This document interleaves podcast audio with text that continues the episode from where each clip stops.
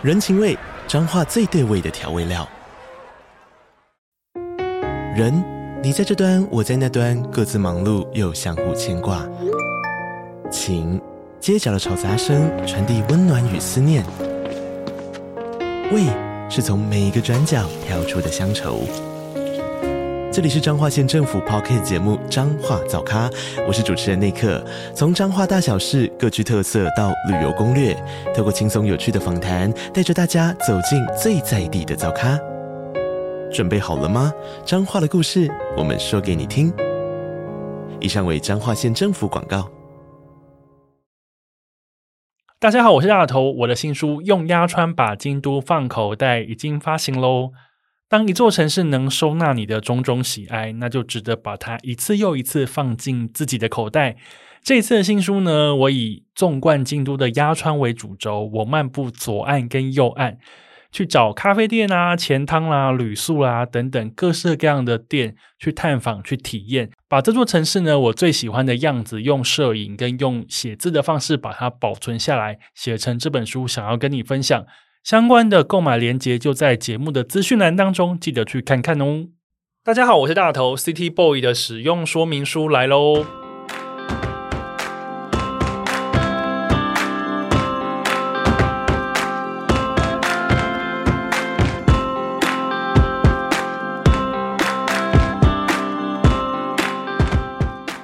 嗨，我是大头，欢迎收听 City Boy 的使用说明书。这是一个从 City Boy 角度出发的生活风格节目。每集我都会邀请一组来宾，和我从各种主题里面找到增进生活情调的方法。所以，不管你是 City Boy 或是 City Girl，都欢迎你一起加入。今天这一集的主题呢，叫做“咖啡宝岛——台湾岛内咖啡巡礼”。你是一个爱喝咖啡、爱跑咖啡店的人吗？在找一间符合喜好的咖啡店的时候，有哪些有利人士的账号？还有哪些平台是你找资料的好去处呢？而且这些人的品味还要刚好符合你的喜好。今天邀请来这位来宾呢，他发行过《咖啡关系》《非常日本》等作品。如果要去日本体验气氛绝佳的咖啡店，那听他的准没错。当然还要看他的书。但是呢，这一次他把他的目光焦点放回台湾。我其实还蛮好奇，为什么会有这样子主题的诞生，也还蛮好奇他到底在台湾找到了哪些厉害的咖啡店。那么，赶快来跟他聊聊，让我们来欢迎 chase。嗨，我是起司。起司，你靠近一点。好，嗨，我是起司，我来了。耶，起司来了。刚刚在起司来我们开麦之前呢，已经先聊了好长一段时间。对的，起司您第二次来我节目。上次他来节目的时候呢，是宣传他的那个非常日本。没错。这是上次是几间？两百间吗？没有了，一百一百七十间而已。然后一百七十间也很多诶，一百七十间呃，日本几个城市的咖啡店的收入。那时候是做了五个城市，五个城市。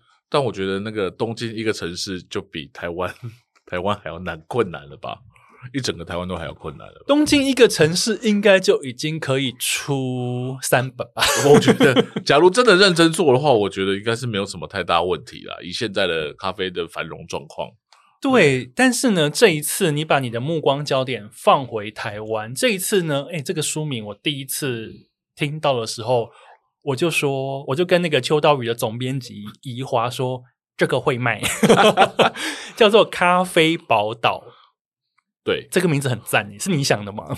我就是我们，我们就是大家讨论了一下，但我但其实我觉得还是越简单的名字让大家印象最深。虽然说讲叫咖咖啡台湾，我觉得有点俗气感，对，就是有点普通啦，就是我觉得太普通了，什么细说台湾还是什么之类的，对。但是我觉得，哎，那我们以以往呃，日本也会称台湾为宝岛，是对，所以我就觉得台湾也会称自己叫宝岛，对，所以我就觉得，哎、嗯。弄个宝岛，然后加上呃，可能那时候已经在同时在想一些设计的东西的时候，我就觉得把这融合，我觉得应该是一个很棒的画面。对，然后我觉得有一个不让我想到那个画面，是因为可能我小时候都看《宝岛少年》长大的哦。对，所以这个宝岛周刊少年 Jump，对，就台湾版的周刊少年 Jump，就是对宝岛少年，但是这印象让我非常深刻。嗯、对。所以我们后来就觉得，诶，那我来取一个咖啡宝岛，有点日本，呃，日本对于台湾的呃视觉感，出来。对，而且咖啡宝岛这个名字啊，我觉得它还可以延伸出另外一个意义，就是这是一座充满咖啡的宝岛，有很多宝你可以挖。对，是没错。对，所以呢，我们的气势大师呢，他这次挖了多少呢？一岛九成一零一室。这个也是一个好像一个摩斯密码，没有 一岛九城，就是说这一次呢，在台湾岛里面，你找了九个城市，你挖掘出一百零一间咖啡店。对，哎，你每次都数量取胜，好厉害哦！因为我会觉得，我觉得我在做这种呃资讯类的书的时候，我觉得，我觉得就是要有个数量，我觉得才会让大家觉得这本书是丰富的。当然，你这个是编辑魂的那个职业，而且我都觉得我一定要到一个整数，或者是到一个特别的数字，我觉得。才是有趣，不可以岛内咖啡店三十八间吗？三十八就有点太弱了啊！就是，哎，我怎么去完七十二又凑不到整数？对，我觉得整数比较帅，而且而且那时候取名一零一是有原因的。我觉得呃有两个部分，一个是呃大家可能外国人也是对于台湾台北一零一非常有记忆点，就台已经迈入一级。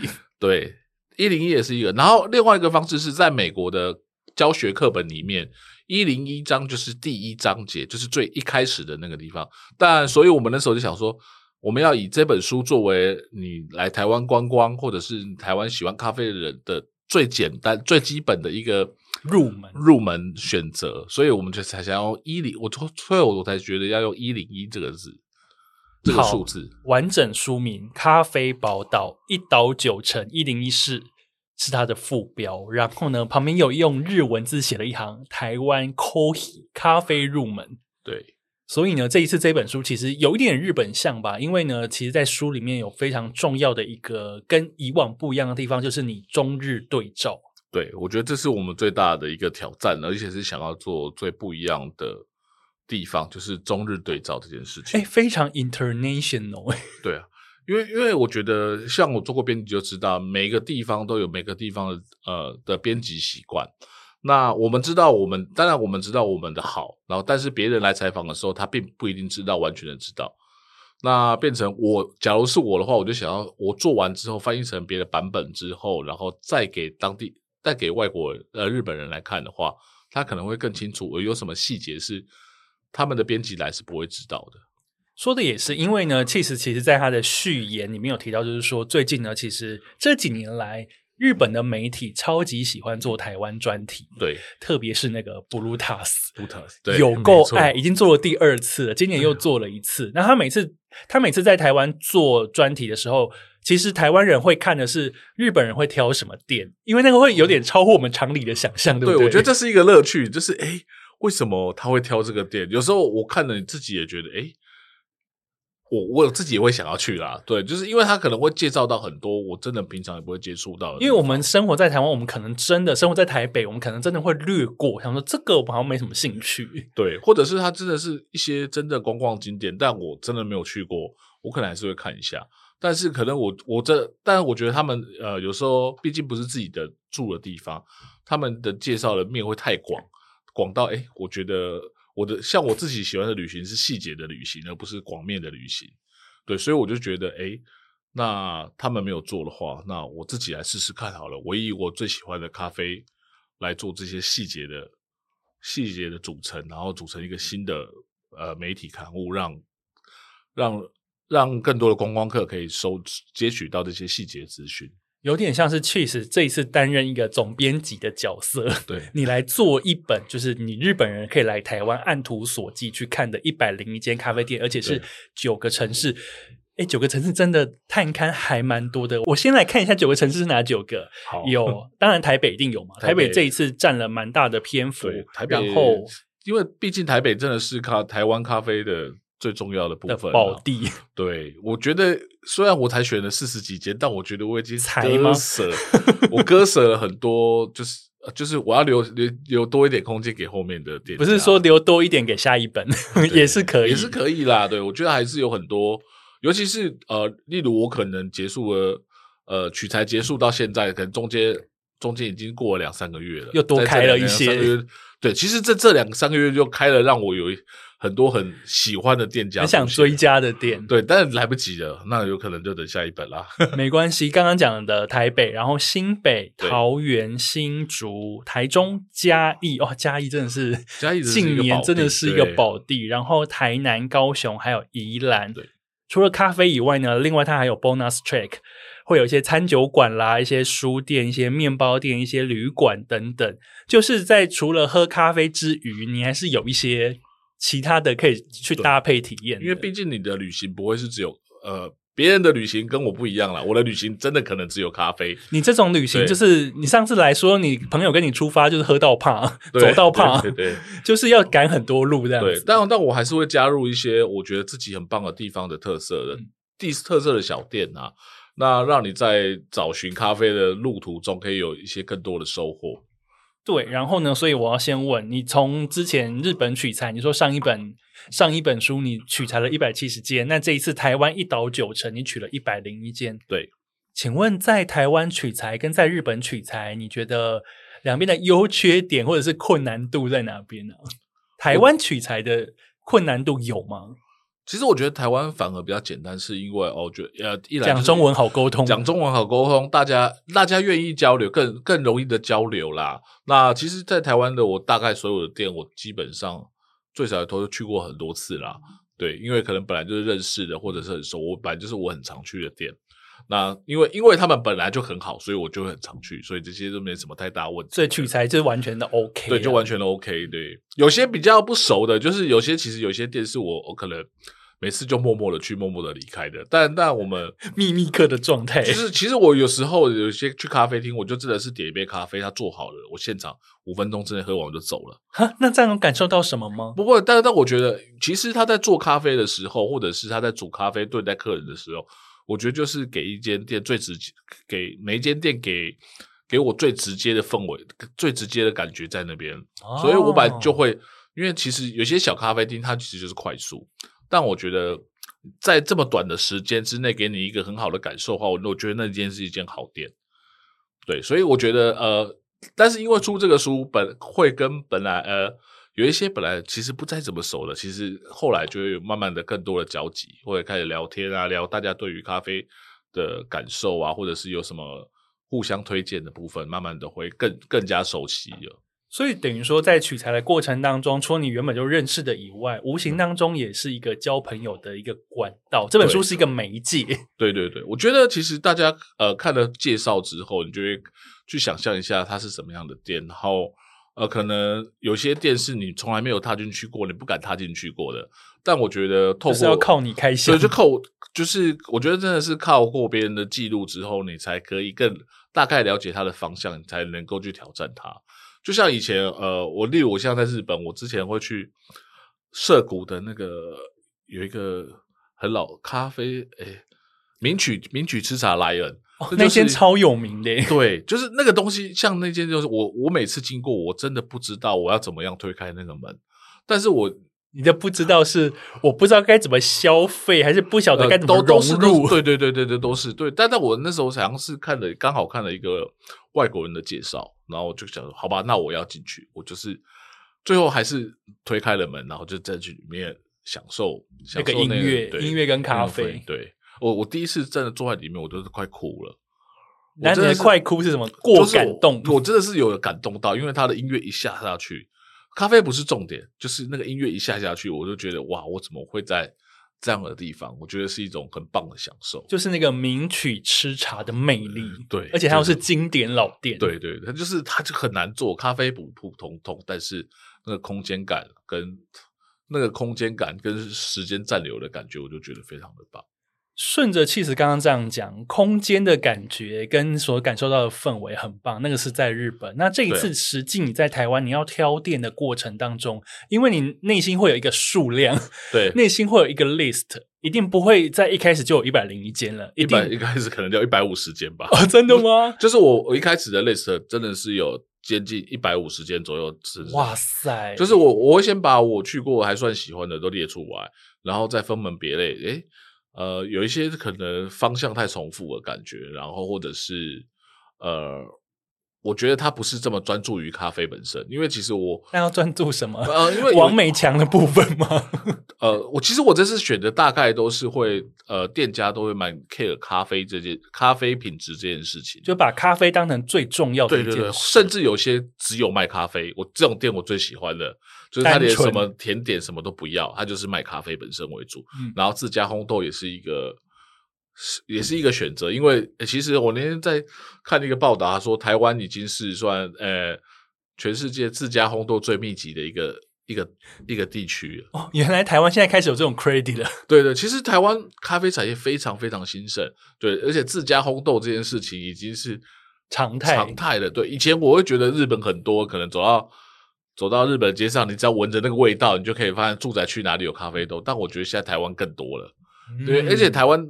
有，例如台北好，台北有小，所以那个密集度真的很非常的丰富，特别很高。对，懂。因为我原本呢，你知道，主持人本来预想呢是想说啊，确实为了选店好麻烦哦，还要想很多。因为我原本要问的问题是你要怎么选，但是刚刚听 Cheese 讲完，变成说，请问你要怎么筛掉？对，我觉得比较删掉是一个困难的事。可是，一开始就手上有一百五的时候，代表你真的去过这一百五十间店，你你其实去了非常多的店诶，那。我的好奇是，你怎么会知道这么多咖啡的那个 店家资讯？但但我觉得现在很方便的是，你在社群上面可以随时随时知道哪边有什么新的店开，或者是哪边有比较好的店。那你在平常的旅行，或者是其实到到访城市的时候，就会，我觉得就会就会有做一下记录啦。其实像我就是，诶，我看到真的很好的店，我就 Google Map Map 起来。做一个，所以你的图钉应该也是密密麻麻，密密麻麻吧，超密麻，全部都是满满的。对，还会分图层，有没有？哎，那我问你哦，像比方说你你这一次要写一百五，手上一百五十间店，但当你实际开始要写的时候，你的分类，你觉得就你观察到台湾这几年咖啡店的类型，可以分得出来几种大类？呃，我觉得大家，我觉得一般人来说，大家发现就是，我觉得第一个就是完美店，就是。以风格或者是造型取胜的那种，这个王美店现在是无贬义的状态，我觉得没有无贬义，对，对，因为其实有些很棒的，只有 Focus 在咖啡，但是它空间还是很棒，是。对，因为我觉得那个表现出每个咖啡师、每个主理人的一个呃 sense 的状态，是。对，所以我觉得他本来就 sense 好，所以他的他的店才会是一件好事。才觉得是一件漂亮，或者是就是大家愿意去喝，也愿意拍照，愿意在那边打卡留念。对，所以会有一个类型是所谓的完美店。对，但我觉得那没没有不好，因为其实被拍照才是被认可的一种。就是因为大家喜欢你这一面主视觉。对啊，嗯，就是大家喜欢那个风格感啊，或者是你创，因为其实咖啡馆就是一个个人特色的呈现，就是大家喜欢这个风格感。大家就是走进老板的内心，大家知道。但我觉得这个是。呃，可以拉近大大家客人的第一步，你一定要有一个好的风格感，人家才会愿意前往。哦，因为这个看起来气氛很棒，所以我想去。对，这件这事情，我觉得这是第一个嘛，因为你都还没有吃到、享受到任何东西，嗯、一定是要你的 look 氛围是被人家所接受、喜欢的，人家才会想去挑战。对啊，就像我，我最近有一个好朋友，他们开了店，就是他还没在开店，他因为因为人手不足，所以他就一直往后延后时间，然后。但是外面每天都有我，每天都有几十个人就想要来挑战一下，看会不会进去喝个咖啡，因为它空间里面真的很棒。然后，但是他已经有找一些朋友来做一些呃测试一下之类的东西，有流出一些照片。但每天都有人想要去挑战一下。然后这两天，昨天昨天就开幕了。然后哇，大家都想要进去拍拍照啊什么之类的。等一下是哪间？是五星街吗？哎哎，哇，你好，那你有 follow 到这个？对对对。哦，OK，好，我现在就先不告诉大家。对，我刚刚才从那边过来的。OK，好，因为我有看到别的 KOL 去那边打卡留念。对，就是这样子。OK，好。但但我觉得，因为我我我我想在这边为他们讲一下话啦，就他也不是不想要接任他进来，是因为就是他们还没有。达到自己心中想要那个、呃、标准。标准，所以他就不想不想让大家失望，所以他想要好好的让所有的一切好好的呈现给大家，然后再开幕。对，说的很好，因为老实说了，就是大家 大家要失望，什么地方都可以失望，所以老板希望可以把做到更好，对最好，对，因为毕竟我我认识他们的，所以我知道他们在呃，而且应该是所有的咖啡厅老板都一样，他们希望把最好的一面直接呈现给各位，而不是说我想要东补一下西补一下，他就是比较不适营运的感觉。对，因为其实你就是一杯的时一杯咖啡时间去认识他，其实这时间非常的短。对，就是每一个人都是哦，第一次一定都是那一杯咖啡，maybe 就五分钟到十分钟，这个时间你就要认识这个店，喜不喜欢这个店。那万一做的不够好，对，又会被打一开始不好，对，嗯、然后就会被。就会被一开始就会被大家可能哦有嫌弃什么之类，我觉得这反而不是一件好事。嗯，说得好。哎，所以刚刚提到第一类是网美店，那第二呢？还有别的类？有啊，第二就是我觉得很多店还是以呃餐饮甜点为主的，哦、很多很多大部分其实我觉得应该说大部分我们在台湾或者是各地的咖啡厅都一样啦，就是其实咖啡不是主要的，而是甜点跟简餐才是。大家大家的目标是甜点跟简餐，所以有时候会有华丽的甜点，对，那反而会讲了咖啡的风潮。当然像这种店，我就比较少会介绍，就可能 maybe 就是有的，我还是喜欢以咖啡为主的，嗯，就他们自家烘焙或者是很那个咖啡是很 care 咖啡的呃各种风味的的变化，这种东西才是我最喜欢的店。了解，那还会有第三类。第三点就是，我觉得就是专注于咖啡的店，只有咖啡的店，对，只有咖啡的店，我觉得是我自己最喜欢的啦。因为呃，现在新的咖啡浪潮起，其实这样子的店才是主，才是新一波的主流啦。就是大家为了去享受各式各样的产地的豆子、烘焙方式或者冲煮方式，我觉得这才是有趣的地方。那这样子，就你在台湾这跑这几个城市来看，有没有哪个地区刚好是哪一种店特别多？还是说其实还蛮平均的？其实各地什么店都有，各地都有啦。其实说真的，假如真的多的话，就是甜点简餐那种的咖啡，我觉得我要把它归类在咖啡上面，那个才是最最多的店铺。对，因为其实这个比较容易经营啊。对，相对起来容易经营的多，毛利也比较高。对，因为其实说真的啦，只做咖啡这件事情有点辛苦啦。对，但但是我觉得这些咖啡人都有自己的韧性，他们就想要好好的把自己手上的东西做好为主。对，了解哦。哎，原来真的是这样子。不要说拉面店的老板很有个性，其实我觉得咖啡厅有，我觉得咖啡厅的老板比。拉面店。的更有韧性多了，对，因为我一直常常在跟大家聊天的时候，大家都会有点戏谑说啊，咖啡那个拉面店的那个规矩真的很多。对啊，其实咖啡厅的规矩也很多啊，而且咖啡店的老板还多了一个哦，他们很喜欢写粉丝。团，有一些啦，就是有一些粉丝团会还蛮好看的。对，对对，有些其实有时候我蛮喜欢看的。为什么哦？因为老板有时候会写一些客人的故事，或者会写一些今天遇到了什么样子的事情。因为我觉得咖啡厅很容易遇到形形色色的人，那就是。人间观察的一部分。对，这这是一个。其实我之前很想要把这些记录下来，就是可能十多年前我开始跑咖啡厅的时候，因为我像我自己喜欢坐在吧台，然后就会跟咖啡厅老板很容易聊天，然后我每天都遇到很多很有趣的事情，就是不管是客人或者是周遭的事情，嗯、我觉得咖啡厅是一个呃社会人生的缩写啊，对。而且不要说跟老板聊天了，有时候一个人去做咖啡店的时候，你可以 偷听隔壁桌在讲什么，那个才是最好听的。而且其实其实久了之后，你跟隔壁桌都偷听他久了，然后他自己会直接来跟你讲，或者是你们根本会成为朋友。哈，真的假的？我真的，我超多朋友都是在咖啡厅认识的。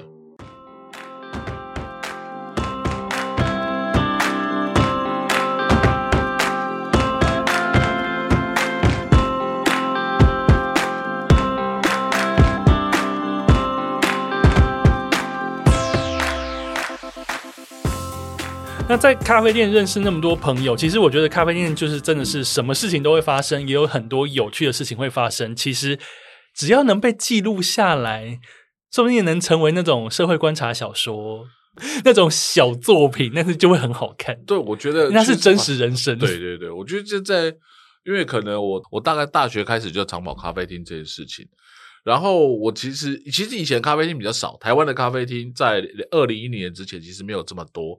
都是一些呃，我觉得那时候大大概很多都是在做创意的人在开的店，对。然后所以说，你很多在做影视创意的人，他们都会集中在一些固定的咖啡厅，然后可能开会啊，或者聊天，或者是过生活都在那里。这很多就是，生活，这是过生活，就是早上开店的那些人就在那里，然后大大大家一个一个会陆续过来，然后大家一起开会，开完会再一起去吃饭什么之类的。所以其实，在那个时候我。那时候在东区的咖啡厅的时候，我们就其实在，在在那边就认识了很多朋友们。本来就是坐在，就是可能大家都带着电脑在那边工作，可是坐久了之后，然后大家去抽烟就认识了。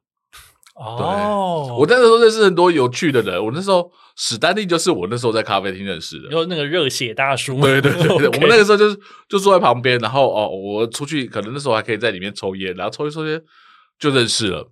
对，然后他跟他老婆也是在那里认识的，G 跟 G 也是在那里认识。我那一开始看到他们两个互不认识，然后后哎后来在一起，然后还见证一段姻缘。对对对，好有趣哦。对。现在的咖啡店的气氛其实跟当年已经其实完全不太一样了，因为现在台湾，我个人观察到，我如果有错，你再纠正我。我觉得现在台湾咖啡店比较偏有一些漂亮的店，就是刚刚可能你提到的一些网红店或者是咖啡，就是有餐或有甜点的店，常常就是没有到那么 chill，那么悠闲，比较没有了，对不对？对，我觉得是这么说，就是对，因为因为。这些其实我觉得，另外来说，他们有那个营业的压力，就是没有办法让你久坐。对啊，以前说真的，我很多咖啡厅就是我一坐就是一个下午，就是或者是一个到晚上，但是我们就可能会一直点东西啦，就会一直加点东西。然后因为不好意思，毕竟我们是在靠这个地方在工作的，所以就是你他也要靠这个赚钱。对，然后就是要互相嘛。但是现在大概都会。很多就是以吃的为主，都会限时九十分钟，对，九十分钟。但是我真的觉得，我我个人还好啦。但是有时候你跟跟朋友聊起来的时候，时间就会非常快。嗯，而且其实我觉得我非常不喜欢的一点，那是个人喜好，就是我非常不喜欢一点，就是你有时候你为了要去一间咖啡店，你要排队。哦，我我是个人不排队，但是你如果不排队，你就是要定位。然后想说，我为了喝一个咖啡，我要定位。对，这这这是到底是什么意思？因为我觉得去咖啡馆就是要 chill。我可以接受，你可能有人在点餐，可能前面两三个我都还可以接受，但是大白长龙到一二十个，我就真的不能接受。你就会想说，现在请问现在到底是在现在到底是在喝什么，还是现在要吃什么？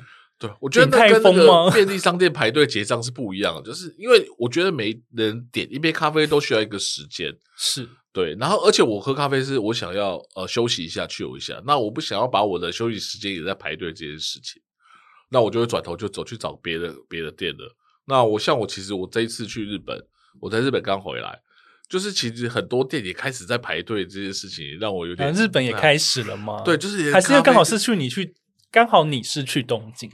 我觉得可能刚好我去东京，加上这些，再加上有一些咖啡馆，因在疫情之后又特别的有名之后，我大家开始大排长龙，所以等于说东京也有点失去这种 chill 感。对，就是因为我一直觉得东咖啡厅在东京就是一个逗点，就是可以在那边稍微喘一下气，喝个咖啡，又立刻再行走。但是现在连很多店连这样子让我连休息一下时间都没有，没有，他直接给你一个据点，对，就不准来，据点，你进不来，我就会放弃的。要不然就是改天改天路过再看看好了。我觉得会是这样。其实对于咖啡店这件事情呢，我个人有一个我自己的的一个看法，就是随时推开门都有位置的咖啡店才是生活的一部分。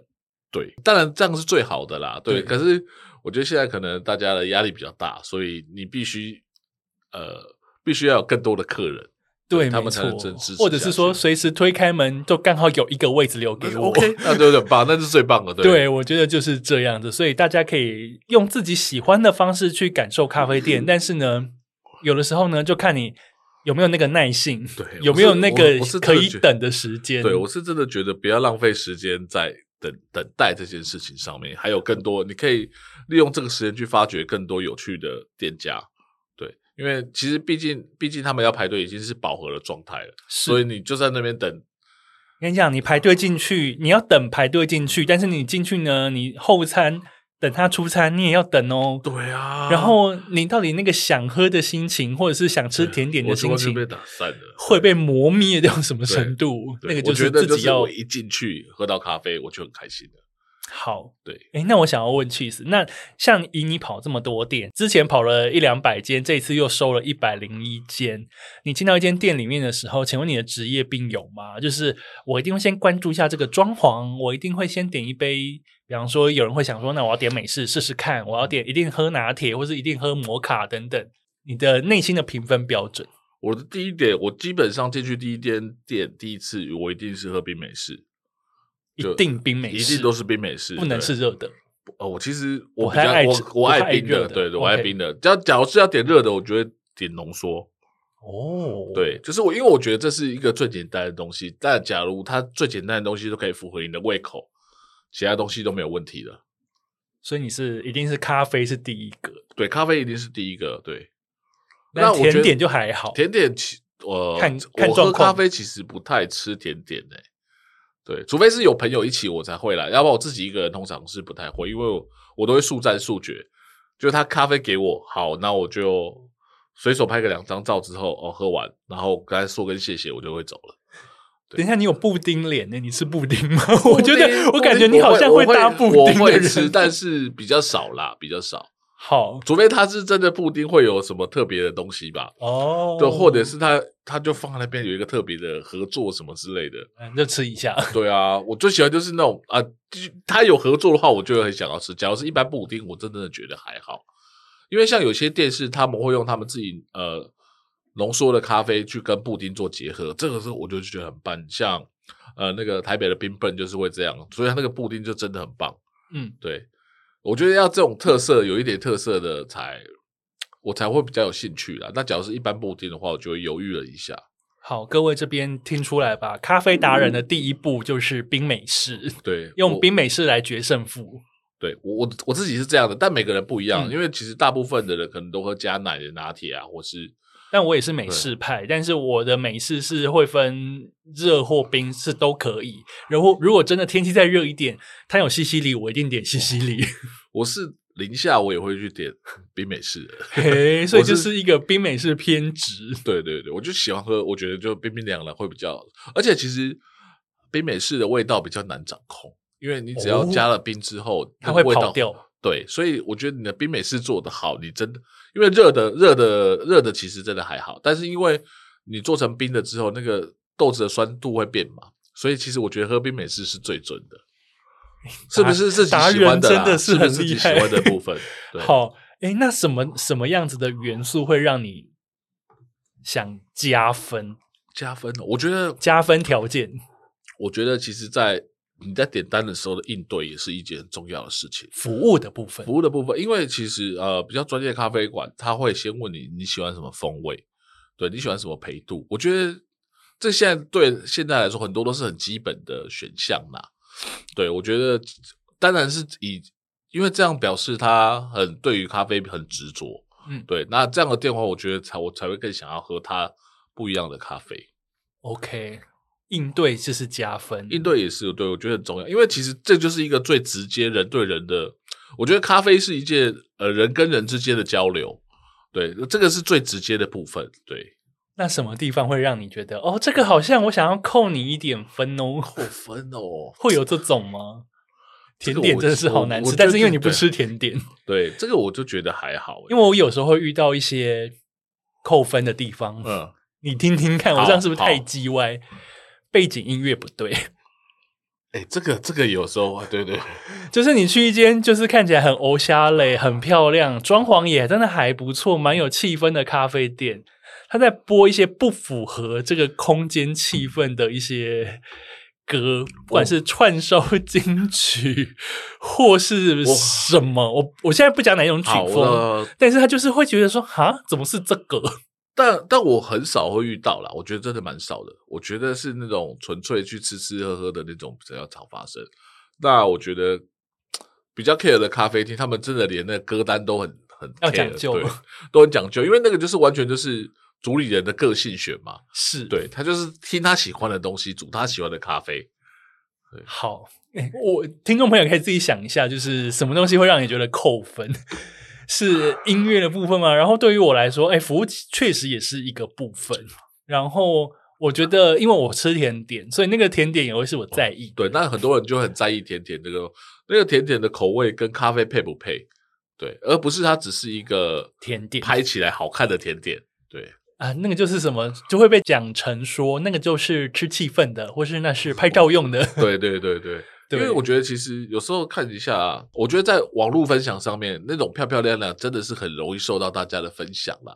但是我觉得这就会模糊了咖啡馆的特性，因为毕竟他们还主要最主要的还是咖啡本身。就是你要忘了，你不要忘了你自己的本分呀。对，是这是真的。对，哎，那我还蛮好奇的。那这一次在台湾走了九个城市，因为台北你已经很熟了。对，除了台北以外，哪一个城市让你实际去踩店的时候，你会觉得说，哦，嘉义这个惊艳到不行。嘉义，嘉义，嘉义，嘉义真的是让我非常的惊艳感，因为那些就是我我在嘉义找了呃六七间店吧。那个每一间店的装潢啊，我觉得那个都是台北店的等级的。台北店的 台北店的等级，就是花了很多大把的金钱跟创意，有的甚至台北做追不上。对对，真的是有点夸张的。对，这一次书里面在嘉义的部分，他收了，哎，你收的都是一些超级厉害的店，比方说像咖啡一派。对，我很喜欢咖啡一派，它不像台湾一般咖啡厅的做法。对，然后另外还有一间我自己实际也去过，就是那个 Speedo 哦，Speedo，我觉得它是一间很很可爱的小店。它是在那个嘉义的一间庙旁边，叫做仁武宫。对，在旁边，它是一个荒废多年的老屋再造。它有点呃，它也不是有点，它直接就是一个那个外带店。对，它就是做一个外带店，然后其实它营业时间不长。对，然后他们本来是开文具店吧，我记得是本来是文具店，然后。他们就觉得，哎，咖啡是他们很喜欢的东西，然后就开了，在疫情之后就开了一个这样子在庙旁边的小店。那间店现在已经是嘉义必打卡的圣地。对，我觉得就就那个那个位置，我觉得很棒，因为旁边是一个古迹的庙，然后跟这种新式的咖啡，我觉得结合在一起，我觉得真的蛮 chill 的。我觉得在那边外带一杯咖啡，然后呢，以那个庙的墙面，那个朱红色的墙面当背景，那个蛮棒。在那边拍照，其实大家都拍的不亦乐乎。是是的，而且我觉得那个呃，台湾庙宇的那个红色真的很有趣啊！对对对对，对，对，这个朱红色真的很有趣。所以你会觉得说，哎，嘉义让你觉得非常的惊艳。所以是之前就知道这些店，还是说我之前最近挖掘的？我之前就知道这间店，这些店呢，就是大概。平常就有做记录，但是你真正去跑一趟，跑了两趟，其实我都去了两次嘉义。但你会觉得哇，这些这些店家就跟你想象中的完全不一样。其实他们的规格都是台北水准的，就是台北就是往咖啡的本身追求迈呃精致极致追求迈进的。OK，所以我觉得嘉义的这些咖啡店呢，一是它有咖啡的品质，二是它装潢也够厉害。对，装潢真的是会让你很想拍照。对对对，所以我觉得里外兼具的咖啡店，其实，在台湾越来越多，而且其实有一些是离开台北以外，你会感受到它的惊艳感跟惊喜感，在这些地区，然后在这一次这一本书里面，其实都有收录到。对，因为我觉得不每一个城市，我觉得台中也是很棒，台中也是越来越多、越来越大间的咖啡馆，因为我觉得那个土地。或者是因为台中什么都要很大间，对，空间跟组成的过程是完全不一样的，跟台北市的思维是完全不一样的。像我台中很喜欢一间叫做 Housing 一一零三五，然后他们是用一个日治时代的时候的一个大房子去做改建的，然后他们花了很多心思在做这件改建上面，然后所以空间真的很棒。或许我的签书会可能会办在那边吧。或许嘛，对对对对，OK，我们在在这样商量中，还在商量中，OK。而且呃，这一次像在台中，你还有介绍一间那个 Coffee Stop Over，对，Stop Over 舒华跟我跟他蛮蛮好的，对。啊，我觉得他的咖啡是我去台中最会推荐给大家的，因为他其实像他有两间店，一间叫 Stop Over，一间叫更实验性质叫 Stop Over Black，我觉得他的那个咖啡真的很棒，然后他也是那种。呃，想要追求咖啡极致的人，所以他的那个吧台上面很酷的是，他放了四台 espresso 机，放这么多台。呃，因为他觉得每一台机器都有自己的个性，所以煮出来咖啡会就会不一样。所以你在那边可以选择用呃同一次的豆子，用不同的萃取方式是去做萃取，然后做出来口感也会不太一样。还有一个我最喜欢的是，他会呃他会用同一只豆子，用软水跟硬水一起煮给你喝喝看。让你分辨有什么不同，你就可以喝得出那个水水对于咖啡的差差距。那个这种这种特别的体验，我觉得是在台湾其他的咖啡厅很少会出现的，就就连在日本也不多。对，但是我觉得这是一个很好认识咖啡的方式。而且那个 Coffee Start Over，我忘记是哪一间了，是 Black 吗？楼下有一间唱片行。啊，Black Black。哦，OK，那我去过两次。对，就是呃，Coffee Start Over Black 的。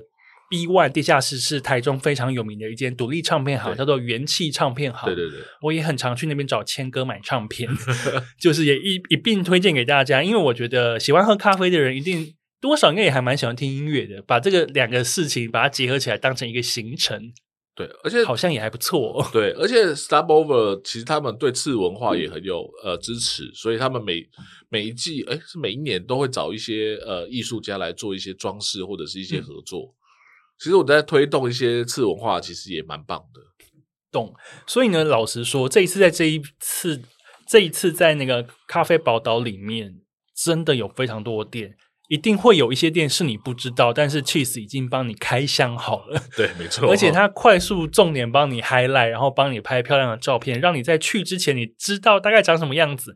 你在推开那一扇门之前，你会觉得安心许多。其实还蛮需要引路人的。对，我觉得很多，我觉得对于很多人来说，我觉得进去咖啡厅有时候是一个考验。你知道我最怕的是什么吗？嗯，就是进去的时候，大家都已经做定位，各自在做自己的事情，你好像去打坏那个平衡的那个感觉。哦，我觉得这也是一种，对不对？对，尤其是进去的时候，大家都在专心的时候，对，就然后大家就会突然抬头看你，然后怎样？最尴尬的。对，没错。所以我觉得有引路人非常的重要。这一次感谢 Cheese 咖啡宝岛一岛九城一零一室。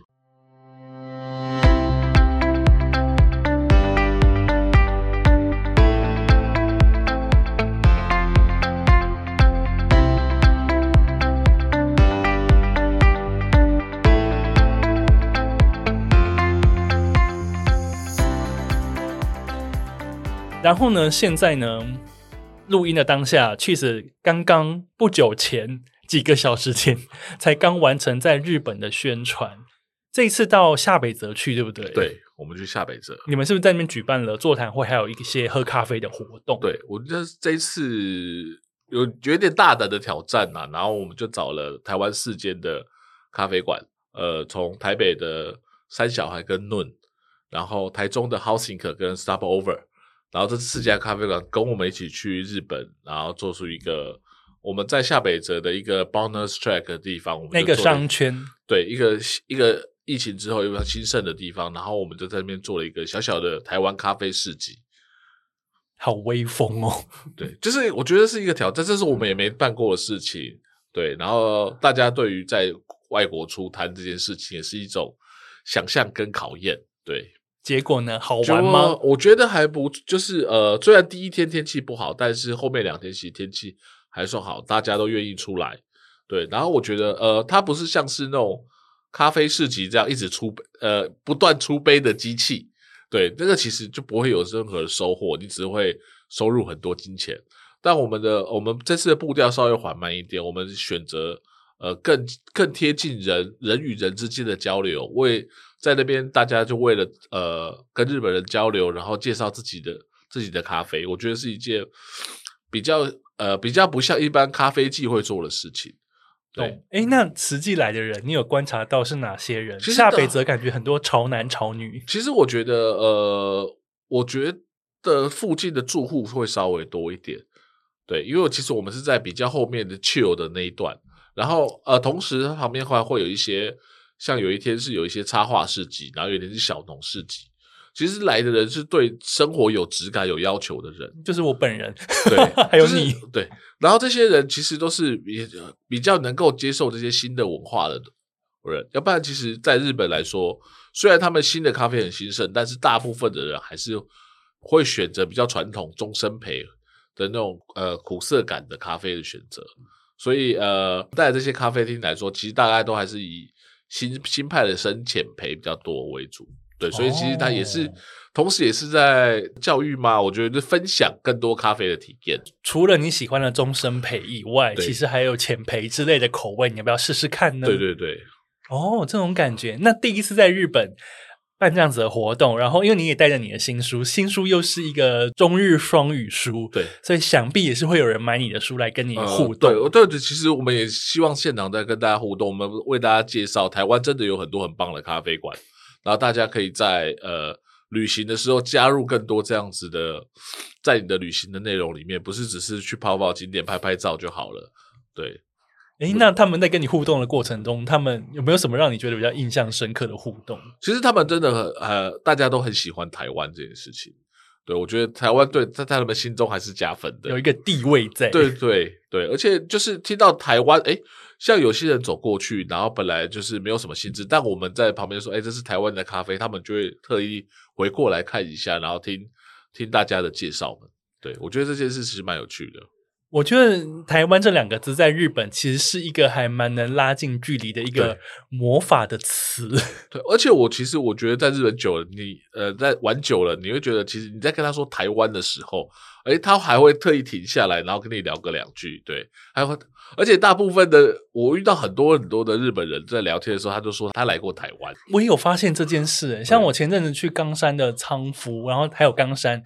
我在那几几间店有跟店员聊到天的时候，他只要一听到台湾，他就说：“哎，我有去过。”对，这就是其实台湾对他们来说真的是一个很亲民的，呃，就是很亲切的一个外国，就他们真的很常常来到这里。那个南海道了，对对对，我们是他们的东南亚，对，没错，对，所以他们其实对台湾是充满好感的。所以透过你这一次这本书。因为又刚好有他们的语言在里面，对，我觉得这是蛮重要，就是我拉近了距离。对，刚好我也找到一个很棒的翻译，因为他是我的翻译小白，他就是他也是做咖啡的，对，然后他很呃对这件事情很有兴致，因为我们是在咖啡展上认识的，对，然后他之前又在日本当过编辑，所以对于文字的这些要求其实有有蛮重要的，对，所以很恰巧找到一个很棒的翻译，可以让这次顺利的完成。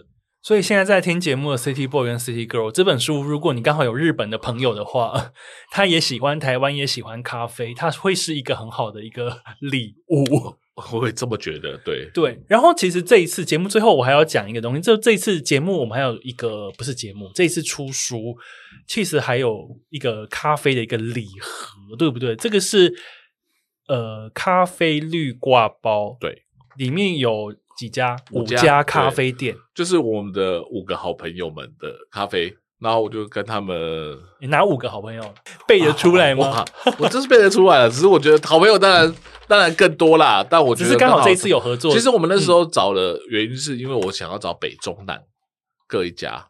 哦，哎，这样子有兼顾南北。对对对，其实我们北北中南各一家，那我们北部就找了三小孩，是我的爱店 Mountain Kiss。然后台中就是找了 Housing 跟 Stop Over，我们刚才聊过的。是。